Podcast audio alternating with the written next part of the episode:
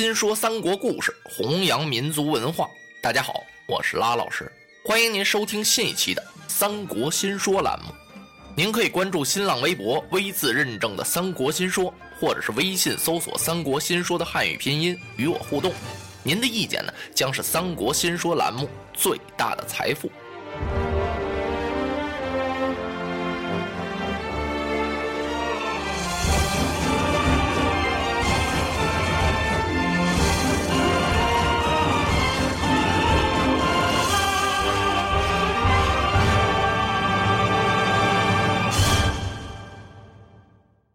袁术啊，得了孙策之后挺高兴，他就用这只小老虎啊逮谁咬谁。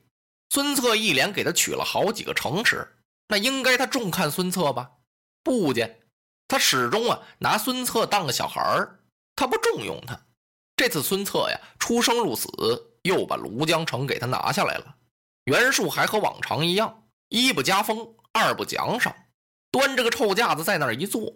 哎，越是这没能耐的人呀。他这架子端得越圆，他越怕别人看不起他，他越草包。孙策到跟前呀，给他一施礼，说怎么取的庐江城。他听了听，点点头，嗯，很好。吩咐人在外面啊，给孙策设一席啊，合着吃饭都不让孙策在屋里吃，在殿堂外边弄个小桌，这倒好，单拉了一席。孙策坐这儿了，那他手底下那几位将军就更惨了。就在大堂台阶下面那站着，程普、黄盖、韩当、蒋钦、周泰互相看了看，都把头低下了，脸上也挂不住啊。孙策这酒怎么能喝得下去呢？喝着酒啊，跟咽药一样，喝两杯啊，他不吃了，站起来跟袁术告辞。袁术一看，啊，不喝了，少喝点也好。小螃蟹不嫁酒啊，你歇着去吧。人家那么大的大将，他拿人家当小螃蟹。孙策回到屋里啊，是越琢磨越憋气。晚上一个人是坐屋里哭了，越哭越伤心。他是一员猛将啊，他那哭啊不是偷气，有泪无声谓之泣，不是吗？在那偷偷掉眼泪啊。他不是，他要哭啊就哭个痛快的，哇这么一声，跟下暴雨一样，把外边军校吓了一哆嗦。哎呦我的天，这怎么了？这是将军怎么哭了？刚要去找那几位老将来劝劝，就听踢里踏啦，踢里踏啦，怎么回事？这东角门外面啊，进来一个人，踢了个鞋，手里把着个小扇乐呵呵的。这几个军校一看，认识啊，是朱军师。此人姓朱名志，字君礼。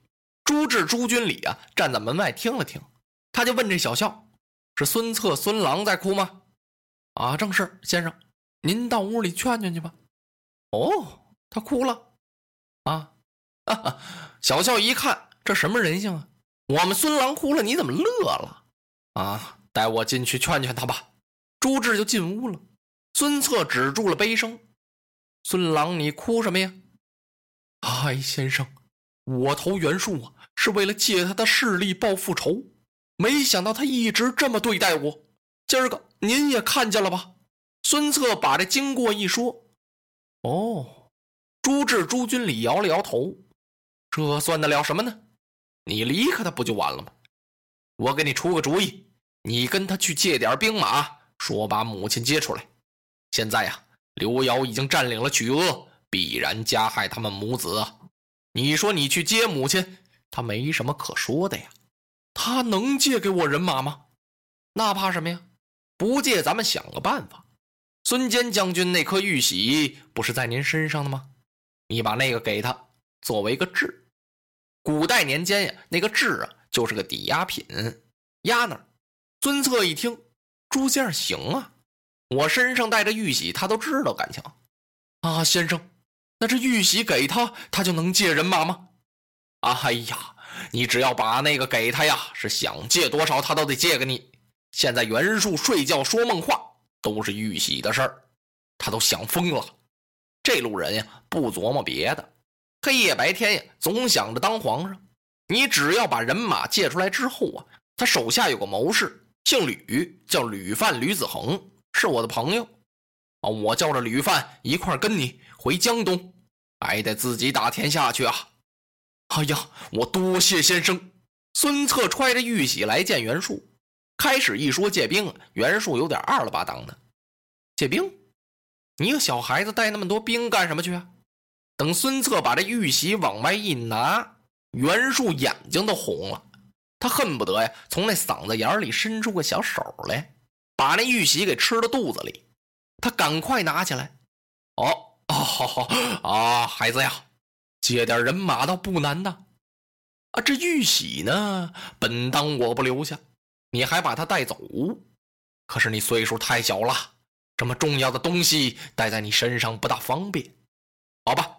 我借给你精兵五千，骏马两千匹，刀枪帐篷随你挑，再给你拉些粮食。等把你母亲和弟弟接出来，赶快回到我这儿来，不要在外面耽搁了。也就是了。玉玺呢，先暂且存放在我这儿，等回来的时候啊，我再还给你。你看好不好啊？孙策道了一声谢，就出去了。孙策刚走，朱志和吕范来了。朱志就问他。啊，将军，刚才孙策小将是来找您借人马来了吗？啊，对呀，您借给他了，借了，借的对呀。哎，我正要问你们呢，这小伙子能把人马给我带回来吗？哎，怎么不能啊？孙策这个人您还不知道吗？这小伙子呀，没有心眼儿。您要是不放心呢，那这么着得了，您让我们俩跟着他去，明着做他的谋士。暗中啊，我们监视他，等他从曲阿把他的母亲接出来，我们就把他陪回到您这儿来。哎，先生，你想的太周到了，你们两个去吧。好嘞，这俩人回到房中啊，收拾东西，连炕席都卷走了，根本就不打算回来了。第二天要起兵了，袁术亲自来给孙策践行，给了孙策五千人马，锣鼓帐篷一应事项，完全都给准备好了。刀枪越眼，盔甲鲜明，不是告诉他捡好的挑吗？那孙策要上马了，袁术拉着他的手，啊，你年龄太小了，现在连个官衔也没有，带这么多的兵马怎么能行啊？我封你为舔寇将军。孙策道了谢，飞身上了马，一声炮响，直奔曲阿。这人马呀，走到中途路上，突然遇到了雨了，在一个庄子上避雨。人马都进这庄子不行，只好在外边支起帐篷。孙策由程普、黄盖几位将军陪着来到这庄头上，一看这儿有一大户人家，管家赶忙把他们给让到了屋里。进了客厅啊，孙策举目这么一看，哎呀，这屋子里啊是琴棋书画，特别那书啊是非常之多。哦，孙策一想，这位学问不小啊。他们落座。洗脸漱口，喝了杯茶，然后把饭给他们摆上来了。那管家随便问了一句，说：“这位将军姓什么？叫什么呀？”程普告诉他：“这就是江东的孙郎孙策，孙伯符。”管家一听，哎呦，赶忙收拾收拾，把刚摆上来的饭呀又拿走了。哎呦，孙策一想，这怎么这么对待我呀？这一说明儿怎么不管饭了？不是。给换饭去了，一会儿的功夫，重新置办了酒菜。管家笑呵呵的走到孙策的面前：“啊，孙将军，我家庄主前来看望您了。”“哦，庄主在哪里？”孙策挺身站起来。这时候啊，就听门外有脚步声，随着这脚步声啊，有环佩相撞的声音。啪啦，这连龙这么一挑，打外边闪进一个人来。见此人啊，年纪和孙策相仿。他生的面如浮粉，眉清目秀，威而不怒，飒爽风流。头上戴一顶素白色的逍遥巾，顶门嵌美玉，光华四射。身穿素白色的逍遥氅，掐金边走银线，大朵团花。肋下佩剑，剑长四尺，白纱鱼皮鞘，银吞口，银兽面，银饰甲。素白色灯笼穗子是四尺来长，迎风之摆。此人进得门来，给孙策施了一个礼，一通名姓。他姓周，名瑜，字公瑾。坐下一叙谈呀，这可真是英雄爱英雄，好汉爱好汉呢。越谈越投机，两个人就此结拜，拜了兄弟了。孙策比周瑜大两个月，策为兄，瑜为弟。周瑜愿意散尽家财随孙策去江东立业，而且给他推荐了两个谋士，一位呢家住彭城，此人姓张名周，字子布；第二位啊家住广陵，姓张名弘，字子刚。然后周瑜和孙策呀一同起了兵了。周瑜告诉孙策：“您不是去打刘繇吗？您就从正面打他，我由背后绕过去取他的曲额。您可要留神呢。”孙策一听，留什么神呢？刘繇手下有一员战将，十分厉害。此人复姓太史，单字名慈。孙策一听，那这人厉害到什么程度？比我怎么样？啊，哥哥，要比您呐。反正这么说吧，你们两人要是打起来，你稍不注意，你就得让人家把你给打喽。哼！孙策还有点不服，人马浩浩荡荡啊，就奔曲阿来了。刘繇知道了，这刘繇是谁呀？他是兖州刺史刘岱的兄弟，也算是个汉室宗亲吧。做过扬州刺史，让袁术把他赶跑了，赶到曲阿来了。孙策来到曲阿接老母和弟弟妹妹，那他能不打刘繇吗？打跑了他之后啊，这曲阿不就归了孙策了吗？刘繇听到这消息之后啊，立刻领人马迎敌，兵驻神亭岭。这神亭岭在哪儿啊？就是现在的江苏镇江南。刘繇的兵马驻扎在神亭岭以南，孙策的兵马驻扎在神亭岭以北。扎下大营之后啊，孙策就打听说：“这神亭岭上啊，是有个光武庙吗？”有人说有啊。孙策要到光武庙去降香，程普黄盖几员大将很担心。哎呀，心说孙郎啊，这是打仗啊，你怎么去降香呢？如果人家刘繇要在那庙周围安排了埋伏，可怎么办呢？他们知道劝是劝不住啊，他们就保着孙策一块儿去。到了这儿一看，还真没什么埋伏。孙策捻了一股香，心中暗暗祷告：光武大帝，你要是能够保着我，报了复仇，我是重修庙宇，再塑你的金身。捻完香之后，从庙里出来，上了马。孙策跟这几员将就商量：哎，几位，啊，咱们上刘繇大营看看去，不行吗？这几位一听什么什么，上人家大营转悠去，咱们一共才多少个人啊？就这么七八个人那不让人家抓住啊？哎，不能，走，你们跟我去看看。说着，他一撒马，下去了。刚到山下呀，只听一阵马走銮铃声，由孙策对面飞来一将，立马横枪，挡住了孙策的去路。落花葬黄冢，花蝶各西东。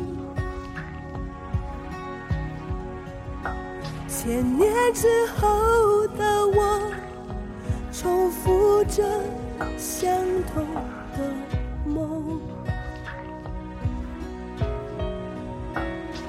恍惚中，从思念的暗涌，空气里微风浮动，与众不同的香浓，穿越了时空，穿越宿命无穷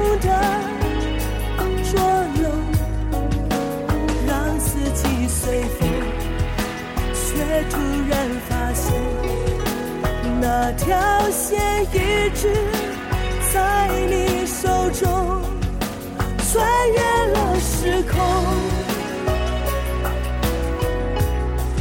穿越千生残留的疼痛，隔世的相拥，唤起我心中。沉睡多年。